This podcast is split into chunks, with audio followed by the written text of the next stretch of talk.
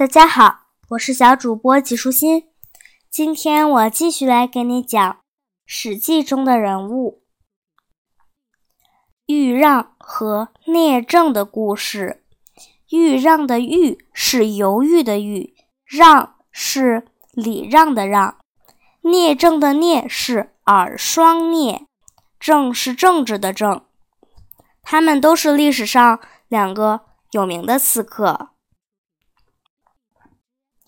春秋时期，晋国政权被赵氏、韩氏、魏氏、智氏（智是智慧的智）、范氏、中行氏六家卿大夫把持，号称六卿。后来，范氏和中行氏被灭，六卿变成四卿。晋国人豫让曾经服侍过范氏和中行氏，但默默无闻，转而投靠智氏。智伯却很尊重而且宠信他。后来，智伯讨伐赵襄子，赵襄子与韩氏、魏氏合谋，不仅消灭了智伯，还瓜分了他的土地。赵襄子非常痛恨智伯，将他的头颅砍下来，涂上漆，做成杯子。豫让逃到深山里，悲愤地说：“啊，是为知己而死，女为悦己者容。智伯就是我的知己，我一定要用性命来为他报仇，以报答智伯的知遇之恩。”这么一来，就算我死了，魂魄也不会感到羞愧。豫让于是改名换姓，伪装成受刑人，到宫里去做整修厕所的工作。他深藏匕首，准备伺机刺杀赵襄子。赵襄子上厕所时感觉不太对劲，便命人把这个。正在整修厕所的受刑人抓起来盘问，果然发现豫让怀里暗藏凶器。豫让毫不掩饰地说：“我要为智伯报仇。”赵襄子的左右侍从打算杀掉豫让。赵襄子说：“这个人是个义士，我自己小心一点，避开他就是了。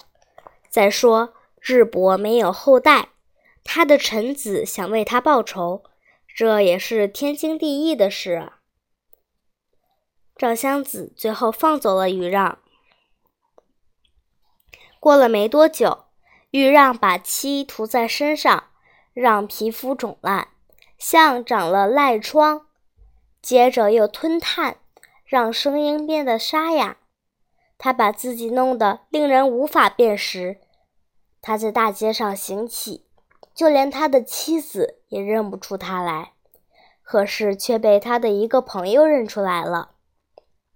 朋友惊讶地问：“你不是豫让吗？”“我是。”朋友为他难过的掉泪，说：“以你的才干，把自己托付给赵襄子，必定能得到信任和重用。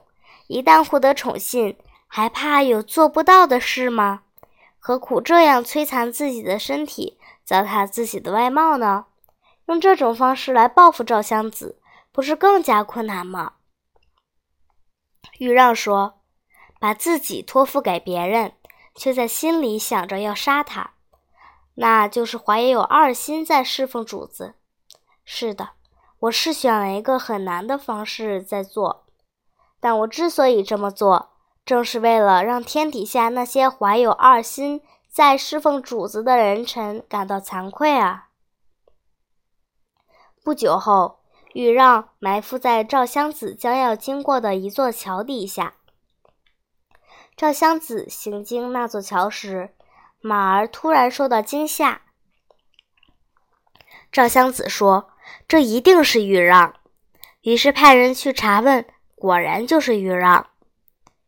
赵襄子责备豫让：“你不是也服侍过范氏和中行氏吗？智伯把他们都灭了，你为什么不去替他们报仇，反而还委身服侍智伯？智伯都已经死了，你为什么又非得报这个仇不可呢？”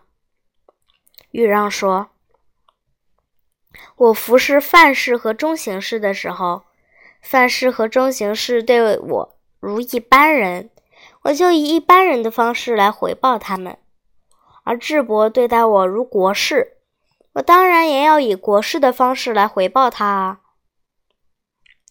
赵襄子叹了一口气，感慨的流着眼泪说：“唉，你这个豫让啊！”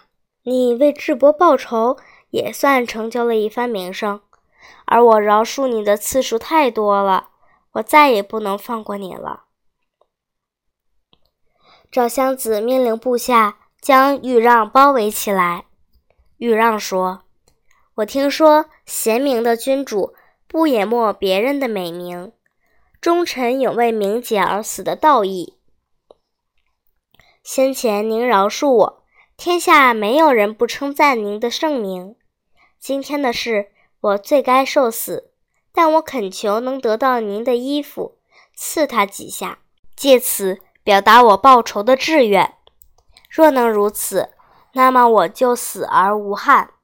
我不指望您会答应，只是把心里的话说出来而已。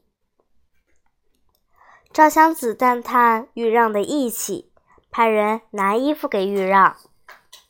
豫让得到衣服后，拔出剑，奋力跳了几下，然后对衣服刺了几下，说：“我可以报答智伯于九泉之下了。”然后持剑自杀了。